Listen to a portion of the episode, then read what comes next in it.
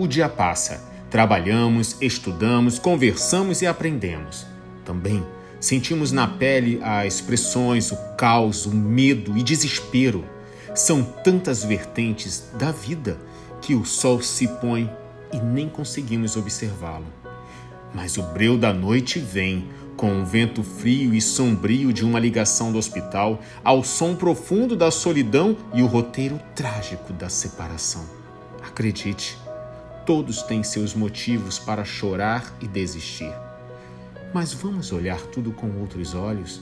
Lembre-se que se teus olhos forem bons, todo o seu corpo será luminoso. Você pode mudar toda a situação com apenas o seu olhar. Observando que Deus manteve você de pé para enfrentar a perda, a tragédia e a solidão, e fez mais, te permitiu se fortalecer para consolar outros que passarão pelos mesmos problemas. Então, em tudo dai graças, porque essa é a vontade de Deus em Cristo Jesus para convosco. 1 Tessalonicenses capítulo 5, versículo 18. Quando você agradece pelo que Deus fez, você reconhece que ele se importou com você e a sua família. Você simplesmente o adorou.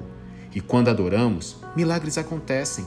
Não se esqueça de que as cadeias que prendiam Paulo e Silas foram destruídas por eles adorarem ao Senhor no breu da noite.